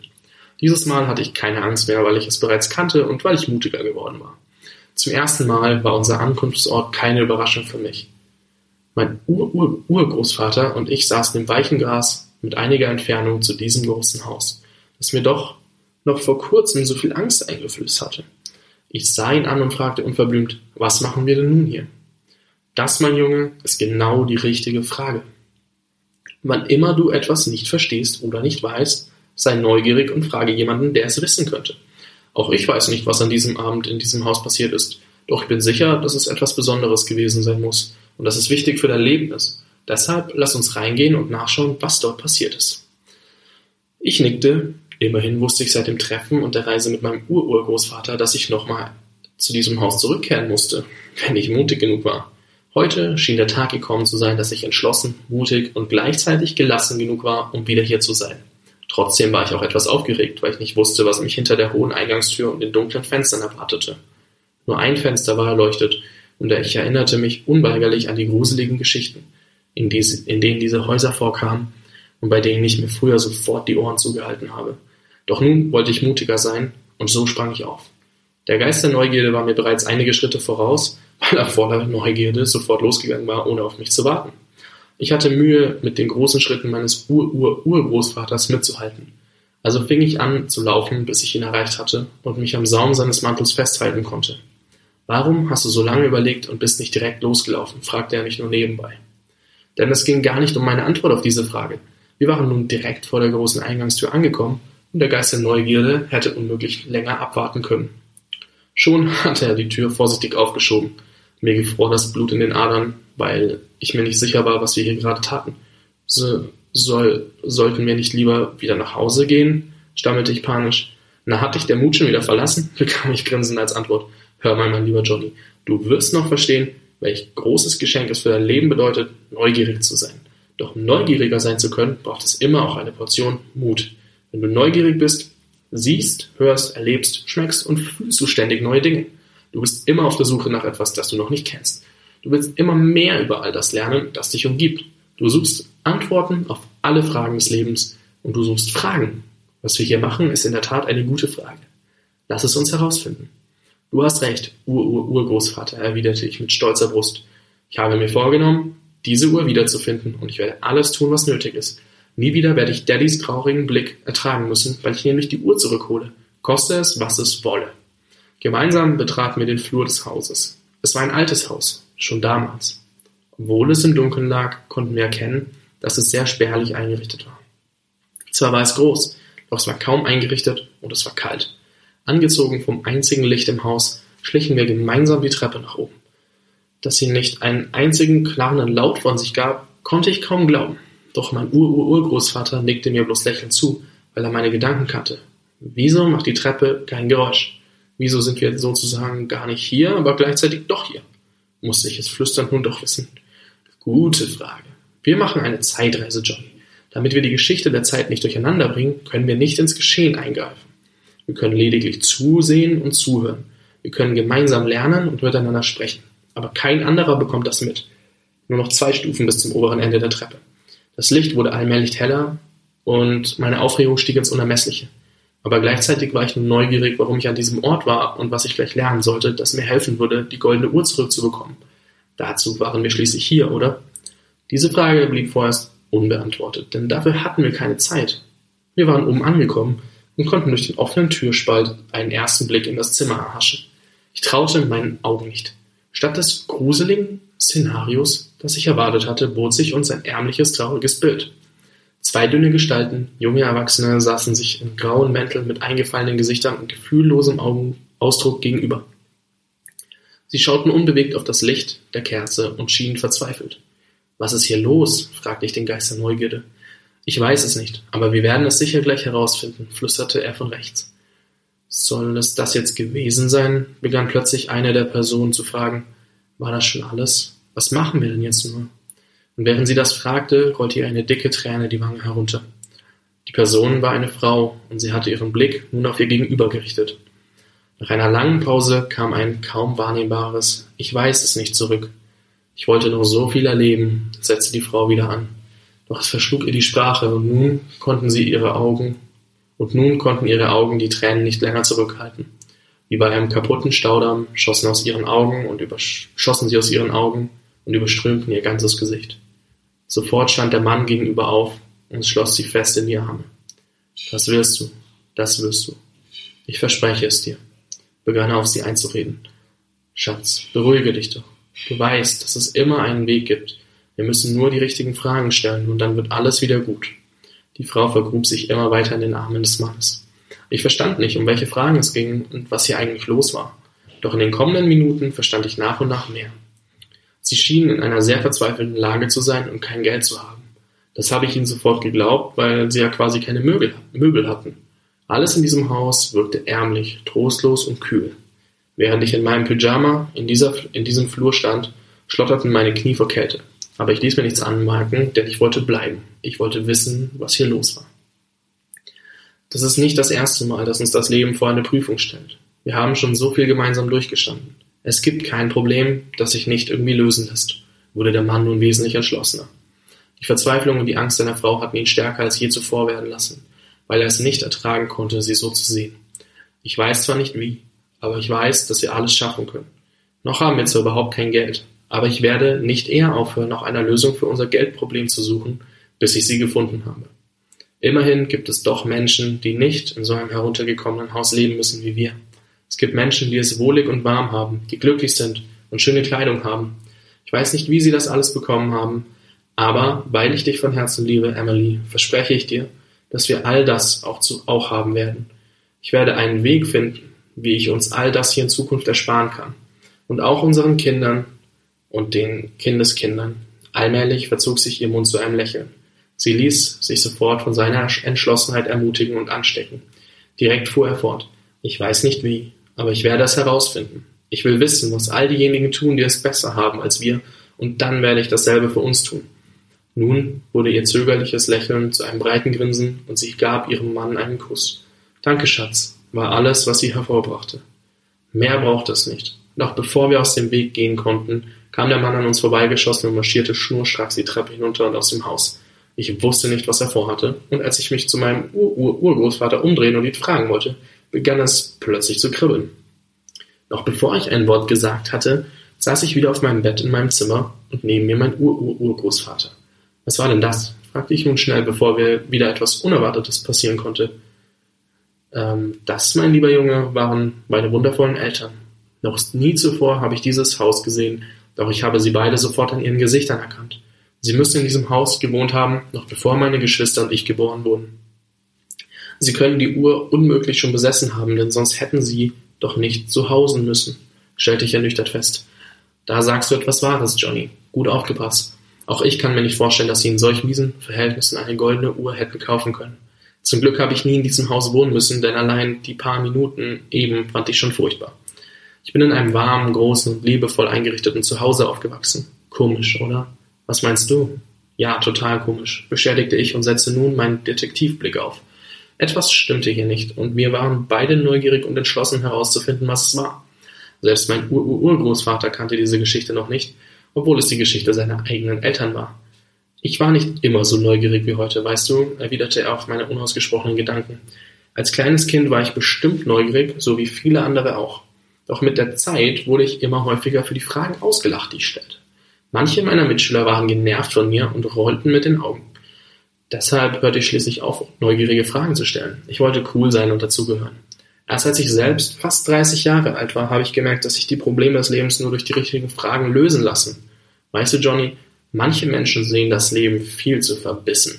Sie stellen keine neugierigen Fragen und wollen sich nicht vom Leben begeistern und überraschen lassen. Sie bleiben immer in demselben Trott und sind unglücklich. Dabei wäre ihr Leben so viel bunter und aufregender, wenn sie neugieriger wären und sich trauen würden, Fragen zu stellen. Denn die tatsächlich coolen sind nicht die, die auf alles eine Antwort haben, sondern es sind die, die immer wieder Fragen stellen und die sich aufrichtig für andere Menschen interessieren. Ich schluckte es kam mir sehr bekannt vor, dass ich in der Schule keine uncoolen Fragen stellen wollte und deshalb lieber gar nichts fragte. Ich fühlte mich ertappt. Und gleichzeitig fühlten sich meine Schultern vor Erleichterung federleicht an. Der Geist bemerkte plötzlich, doch äh, ich erinnere mich noch ganz genau an den Tag, an dem mein Vater mir die goldene Uhr überreichte. Er hatte sie damals schon besessen und mir erst später erzählt, an welchem geheimen Ort in seinem Arbeitszimmer er sie versteckt hatte. Doch dort hatte er sie bis zu dem Tag gelegen, der ihm perfekt erschien, um sie an mich weiterzugeben. Es war der Tag, an dem ich ihm die wichtigste Frage meines Lebens stellte. Der Geist schwieg. Na los, und welche Frage denn? drängelte ich voller Neugierde. und Aufregung. Für heute, mein lieber Johnny, haben wir genug gesehen, genug Fragen gestellt und genug erkundet. Du bist deinem Ziel, die goldene Uhr zurückzuholen, einen großen Schritt näher gekommen. Auch wenn du es jetzt noch nicht sehen kannst, waren wir an einem sehr wichtigen Ort. An genau diesem Ort führte an exakt diesem Abend der Entschluss diesen jungen Mannes zum Beginn der Geschichte unserer goldenen Uhr. Welchen Sinn diese goldene Uhr tatsächlich erfüllen sollte und warum ausgerechnet du von jedem einzelnen Geist deiner Vorfahren durch die Vergangenheit geführt wirst, wirst du noch früh genug erfahren. Jetzt wird es erstmal Zeit für etwas Schlaf, damit du morgen ausgeruht viele neue Fragen stellen kannst und das Leben weiter erkunden. Es war mir eine große Ehre, dich persönlich kennengelernt zu haben, junger Mann. Du bist wirklich etwas Besonderes. Verlegen schaute ich auf meine Zehen. Ich bemerkte, dass ich tatsächlich müde geworden war. Von der Zeitreise und auch von Fragen. Als ich gerade wieder aufsah, um etwas zu erwidern, saß ich allein in meinem Zimmer. Doch das kannte ich schon.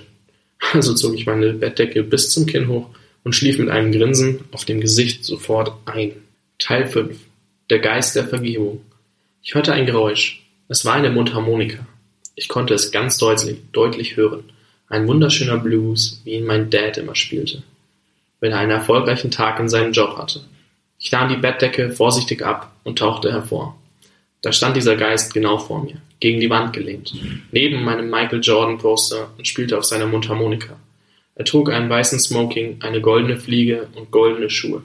Auf seiner Mundharmonika waren die Initialien MJK ganz deutlich zu sehen. Er war viel jünger als alle anderen und das verwunderte mich. Seine Augen waren geschlossen, während er spielte. Und dann plötzlich hörte er auf und sah zu mir rüber. Er lachte ganz laut und sagte, Huhuhuhu, ich wette, du hast noch nie jemanden so spielen hören, was, Kleiner? Ich fragte, wer sind Sie? Er sprach weiter über die Musik. Weißt du, Junge, du musst die Musik fühlen. Dann kannst du sie leben und spürst den Herzschlag der Menschen im Raum. Ich noch, fragte nochmal. Und ihr Name war? Er sah mich an und äffte mich nach. Ähm, und Ihr Name war? Johnny, lass die Förmlichkeiten weg, mein Kleiner. Mein Name ist Miles Jefferson King und ich bin dein Ur-Ur-Urgroßvater. Man nennt mich auch den Geist der Vergebung. Wir haben einiges zu tun, Kumpel. Ich hoffe, du, bist bereit. Bereit wofür? fragte ich. Er sagte mich, sag, er sah mich an und sagte, nein, nein, nein, nein, nein, so wird das nix. Zunächst einmal brauchst du ein cooles Outfit. Was sollen denn die Leute denken, wenn du in dem Schlafanzug durch die Gegend taumelst?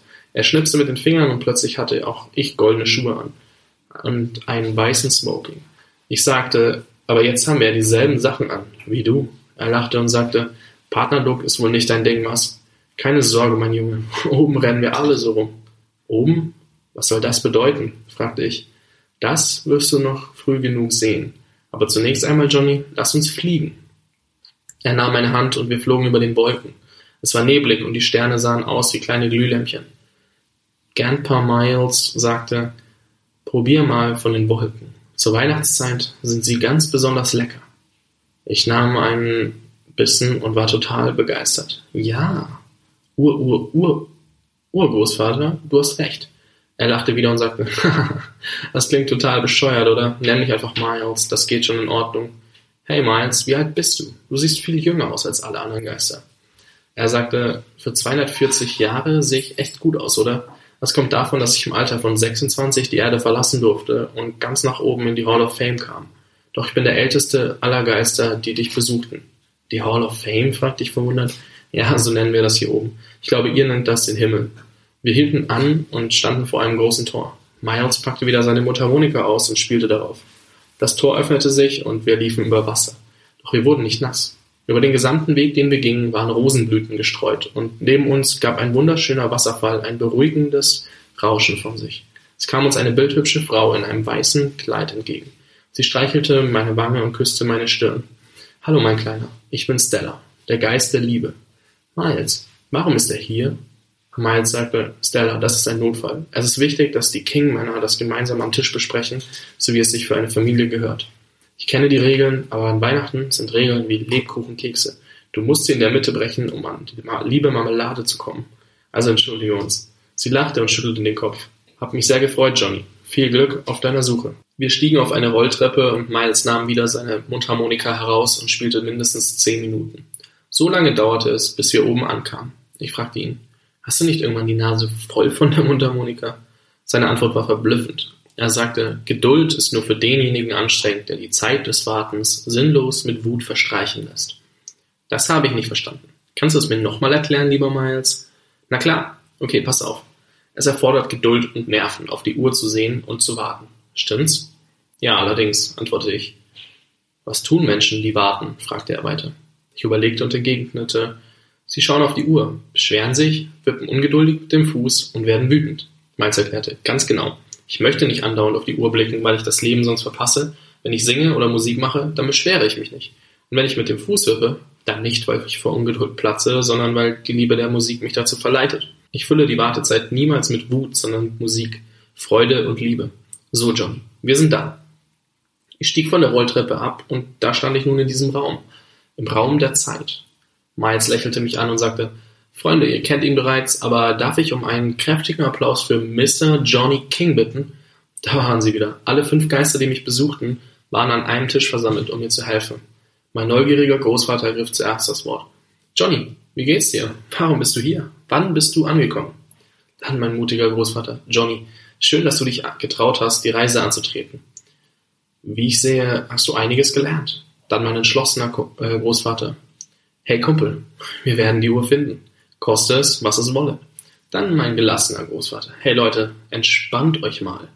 Immer mit der Ruhe. Der Junge ist gerade erst angekommen. Miles ergriff das Wort und wir saßen alle am Tisch. Freunde, ihr wisst, warum wir heute hier sitzen. Es geht um die Geschichte unserer Familie. Die Uhr ist weg, Ben ist traurig, Harvey wurde verstoßen und Johnny wünscht sich nichts mehr, als seinen Vater wieder lächeln zu sehen und die Familie wieder zusammenzuführen. Es wird Zeit, etwas Gutes zu tun und unserem kleinen Freund zu helfen. Wir können alle in die Vergangenheit blicken, doch um in die Gegenwart zu sehen zu können, müssen wir alle fünf unsere Kräfte fusionieren. Gelassenheit, Entschlossenheit, Mut, Neugierde und Vergebung. Deshalb haben wir uns genau hier getroffen, Johnny. Zunächst reisen wir in die Gegenwart. Ich war verwundert und fragte, warum in die Gegenwart?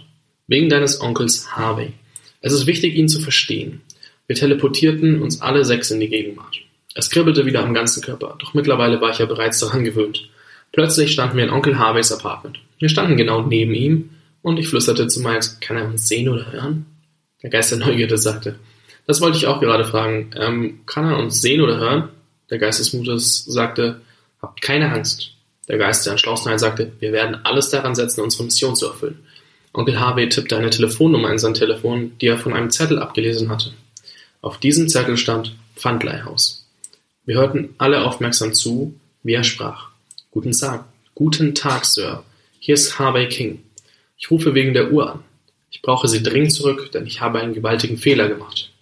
Der Geist der Gelassenheit, mein Grandpa war still und setzte sich neben Onkel Harvey. Grandpa lächelte, doch er war traurig. Er sah Onkel Harv an und flüsterte, mein Sohn, es tut mir leid. Ich habe dir zu wenig beigebracht, wie man ein Mann wird. Ich war mehr dein Boxlehrer als dein Vater. Du hättest einen Vater gebraucht, der dich in den Arm nimmt und dir sagt, wie sehr er dich liebt, statt eines Trainers, der dich das Seilspringen lehrt. Das, was hier passiert ist, nichts davon ist deine Schuld, sondern ganz allein mein. Du hast die meiste Zeit bei deiner Mutter verbracht und Ben wuchs bei mir auf. Die Geschichte der Uhr war dir nicht bekannt. Ben kannte sie. Wir haben uns zu wenige Geschichten erzählt. Ich liebe dich, mein Sohn. Onkel Half bemerkte nicht, dass wir alle im Raum standen. Wir, beobachteten ihn und plötzlich ging er auf die Knie und weinte. Lieber Gott, bitte erhöre meine Gebete. Ich weiß, ich habe keine Vergebung verdient, denn ich habe etwas Schreckliches getan. Die Not zwang mich dazu, und ich habe nun alles verloren, was mir jemals etwas bedeutet hat. Bitte lass mich die Uhr zurückholen, damit mein Bruder mir vergeben kann. Ich schäme mich so sehr. Wir versammelten uns alle um Onkel Half herum und beteten gemeinsam. Als ich die Augen öffnete, stand ich mit Miles vor einem Schaufenster. Ich fragte, wo sind wir? Wo ist Onkel Harvey? Miles sagte, mach dir keine Sorgen, Johnny. Dein Onkel Harvey kommt wunderbar zurecht. Das ist deine letzte Lektion. Weißt du, wo wir hier sind? Nein. Wo sind wir denn? Siehst du den Mann da am Schaufenster? Ja, Miles. Wer ist das? Das ist mein Vater. Was tut er dort? wollte ich wissen. Miles Stimme wurde ganz schwammig, als er sagte, er wartet auf mich. Wir hatten ein Jahr lang keinen Kontakt, wegen eines dummen Streits. Er schrieb mir einen Brief, in dem er seinen Wunsch äußerte, sich mit mir zu treffen, um sich auszusprechen. Doch ich kam nicht. Die Wut in mir war zu groß. Er wartete die ganze Nacht und am nächsten Tag fand man ihn im Schnee, tot. Er war Opfer eines Überfalls. Eine junge Frau hatte alles beobachtet und rannte zu ihm. als der Verbrecher die Flucht ergreifen konnte. Sie hörte die letzten Worte meines Vaters. Sie fragte, warum haben Sie ihm nicht einfach die Tüte gegeben? Mein Vater hatte darauf geantwortet, Miles, sorgen Sie dafür, dass mein Sohn Miles Jefferson King diese Tüte bekommt und sagen Sie ihm, dass es mir leid tut. Als ich dann die Tüte öffnete, befand sich darin eine goldene Uhr mit einem Brief. In dem Brief stand folgendes. Sturheit, Wut und Verzweiflung sind nicht schwer. Liebe, Einsicht und Vergebung dagegen sehr. Sind wir nachtragend und ignorant, fühlen wir uns verlassen von Gottes Hand. Es wird nicht heller, eher dunkel und kalt. Das Herz wird schwerer und nichts ist mehr leicht. Nur mit Liebe und Vergebung erlangen wir Freiheit. Nur mit Liebe und Vergebung sind wir frei im Herzen. Nur mit Liebe und Vergebung verabschieden wir uns von Schmerzen. Was macht uns frei? Was macht uns besser? Vollkommen egal, welche Gewässer. Blut ist dicker als jedes Wasser. Du bist mein Sohn und ich bin dein Vater. Lass uns einander vergeben, bevor es zu spät war. Lass uns alles vergessen und neu beginnen. Ich will einfach mit dir Zeit verbringen. Denn was ist wichtiger, als Zeit zu nutzen? Lass die Wut nicht unser Herz verschmutzen. Wir waren zu sehr Mensch und nicht bereit, doch ich habe es verstanden. Jetzt bin ich soweit. Deshalb schenke ich dir diese Uhr, damit du begreifst, nichts ist kostbarer auf der Welt als die Zeit in väterlicher Liebe und in ewiger Freundschaft, voller Vergehung, Jefferson King. Miles kniete sich zu mir herunter und legte seine Hand auf meine Schulter. Hast du verstanden, worum es geht? Ich sagte, Miles, ich danke dir und allen aus unserer Familie für eure Hilfe. Die Familie King ist grandios. Grüß bitte alle ganz herzlich von mir und bringe mich nach Hause, lieber Miles. Ich habe etwas zu erledigen. Ich wachte in meinem Zimmer auf und rannte direkt zum Pfandleihhaus. Ich ging hinein und sagte dem Besitzer, Guten Tag, guten Tag, Sir, mein Name ist Johnny King und Sie haben etwas, das mir gehört. Er sah mich an und lachte. Wie kommst du denn darauf, Kleiner? Ich erzählte ihm die Geschichte der Uhr und welche Bedeutung diese für mich und meine Familie hat. Ich konnte es kaum glauben, doch er gab sie mir tatsächlich zurück und sagte, Junge, ich verstehe das und ich respektiere deinen Wunsch. Es ist selten, dass jemand seine Werte bewahrt und außerdem ist Weihnachten. Hier hast du sie wieder. Bist du der Enkelsohn von Mr. King, dem Boxtrainer? Ja, Sir, genau der bin ich. Ich ging sofort zu Onkel Harvey und gab ihm die Uhr. Er drückte mich so fest an sich vor Dankbarkeit, dass ich kaum atmen konnte. Ich erzählte ihm von einem Plan, wie wir meinen Dad mit der Uhr überraschen würden und lud ihn zu uns nach Hause ein. Mein Vater wartete ungeduldig in seinem Arbeitszimmer auf einen wichtigen Anruf. Er wurde wütend und sagte, ruf doch endlich an. Ich ging rein und sagte, hey Dad, Geduld ist nur für denjenigen anstrengend, der die Zeit des Wartens sinnlos mit Wut verstreichen lässt ging zu seinem Klavier und spielte den Blues von Miles. Dad wippte mit dem Fuß und war ganz entspannt. Beim Abendessen fragte ich, hey Mom, hey Dad, habt ihr was dagegen, wenn ich das Tischgebet spreche? Sie waren erstaunt und fragten, ganz sicher, Johnny? Oh ja, bitte. Ich sprach, Sturheit, Wut und Verzweiflung sind nicht schwer. Liebe, Einsicht und Vergebung dagegen sehr. Sind wir nachtragend und ignorant, fühlen wir uns verlassen von Gottes Hand. Es wird nicht heller, eher dunkel und kalt. Das Herz wird schwerer und nichts ist mehr leicht. Nur mit Liebe und Vergebung erlangen wir Freiheit. Nur mit Liebe und Vergebung sind wir frei im Herzen. Nur mit Liebe und Vergebung verabschieden wir uns von Schmerzen. Was macht uns frei? Was macht uns besser? Vollkommen egal, welche Gewässer. Blut ist dicker als jedes Wasser. Du bist mein Sohn und ich bin dein Vater. Lass uns einander vergeben, bevor es zu spät war. Lass uns alles vergessen und neu beginnen. Ich will einfach mit dir Zeit verbringen. Denn was ist wichtiger als Zeit zu nutzen? Lass die Wut nicht unser Herz verschmutzen. Wir waren zu sehr Mensch und nicht bereit, doch ich habe es verstanden. Jetzt bin ich soweit. Deshalb schenke ich dir diese Uhr, damit du begreifst, nichts ist kostbarer auf der Welt als die Zeit. Amen. Es war sehr still und meine Eltern waren erstaunt über dieses Gebet. Dad sagte, Johnny, das war ein wunderschönes Gedicht. Ich danke dir, dass du mich an etwas sehr Wichtiges erinnert hast. Er drehte sich zu Mom und sagte, Schatz, rufst du bitte Harvey an und bestellst ihn zu uns? Ich sagte, Dad, nicht nötig. Er wartet vor der Tür. Was? Vor der Tür? Dad stand auf und ging zur Tür. Onkel Harvey kam ins Haus und sagte, Ben, es tut mir leid. Ich wollte mir nicht eingestehen, dass ich ein Problem habe. Ich habe die Uhr zurückgeholt. Bitte nimm sie an und gib sie eines Tages an Johnny weiter. Er ist der Grund dafür, dass ich nochmal gründlich über mein Leben nachgedacht habe und so nicht mehr weitermachen will. Ich habe Dads Box Gin gekauft und werde es wieder herrichten. als Wiedergutmachung. Unsere Geschichten müssen erzählt und bewahrt werden. Kannst du mir vergeben? Dad umarmte Onkel Harv und sagte, du bist mein Bruder. Ich habe dir längst vergeben. Dad wäre verdammt stolz auf dich. Der Wecker klingelte und es war acht Uhr morgens. Die Sonne grinste mir ins Gesicht und der Zug applaudierte mit so einer Geschwindigkeit, dass ich gar nichts anderes konnte, als voller Energie und guter Laune aufzustehen. Martins Pancakes schossen mir wieder in die Nase und ich roch den Kakao bis hoch in mein Zimmer. Ich sauste runter zum Frühstück und wie sollte es anders sein? Onkel Harvey hat wieder alles aufgefuttert. Er lachte und sagte, hey Johnny, du solltest die Pancakes probieren, die deine Mom gemacht hat.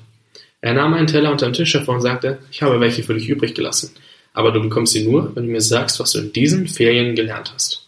Ich sagte, Gelassenheit, Entschlossenheit, Mut, Neugierde und Vergebung sind Eigenschaften, die zusammen über den Wert unserer Zeit bestimmen. Nichts ist wichtiger als die Geschichten, die wir sammeln, damit andere sich an uns erinnern. Ja, nun ist wohl die längste Folge zu Ende gegangen auf diesem Podcast, denn ja, ich habe noch nie über eine Stunde geredet, glaube ich, oder vor allem nicht selber, meistens wenn dann im Interview, dass es an die Stunde ging. Ich hoffe, dir hat die Geschichte genauso gut gefallen wie mir und dass du die Werte, also Gelassenheit, Neugier, Entschlossenheit, Mut und Vergebung einfach entweder nochmal dran erinnert wurdest oder auch verstanden hast, warum dieses Zusammenspiel oder warum die Werte überhaupt so wichtig sind und was es bewirken kann, wenn wir uns dieser Werte bewusst sind. Und ja, ich möchte an der Stelle einfach nochmal den Autoren danken. Und zwar haben diese Geschichte wurde geschrieben von Daniel Großgarten, Nico Treimer, Jennifer Faupel, Laura Depping und Billy Marinkovic. Ähm, zwei davon kennst du schon. Den einen oder anderen könntest du noch kennenlernen. Das sehen wir dann noch. Und ich bin auf jeden Fall super dankbar, dass sie mir die Geschichte zukommen ließen und ich sie auch vorlesen durfte und veröffentlichen durfte. Denn ich bin selber sehr begeistert von der Geschichte, habe sie quasi beim Aufnehmen der Folge das erste Mal gelesen und ja, ich war sehr, sehr begeistert und zeitweise sehr berührt. Also da hat es mir echt, habe teilweise Gänsehaut bekommen. Ähm, hört sich verrückt an, aber war wirklich so. Ich hoffe, ähm, ja, es war okay, mir eine Stunde zuzuhören. Also ich bin dir sehr dankbar, dass du mir diese Zeit geschenkt hast. Und ich wünsche dir auf jeden Fall noch eine wunderbare Weihnachtszeit, Vorweihnachtszeit, einen guten Rutsch ins neue Jahr. Und selbst wenn du die Geschichte jetzt im 2017 hörst, dann hoffe ich, dass du einfach eine schöne Weihnachtszeit hattest und jetzt die Zeit genießt, die gerade ist. Denn wir haben ja gelernt in der Geschichte, dass es nicht wichtig ist, äh, also dass die Zeit das Wichtigste ist, was wir haben. Und wir die Zeit anständig nutzen und nicht da sitzen mit einer Uhr und sagen, oh, noch eine Stunde zu warten, so ein Schmarrn, sondern uns wirklich die Zeit aktiv nutzen und schön gestalten. In, der, in dem Sinne, ich wünsche dir einfach eine geile Zeit und ich freue mich, von dir zu hören. Bis dahin. Ciao, ciao.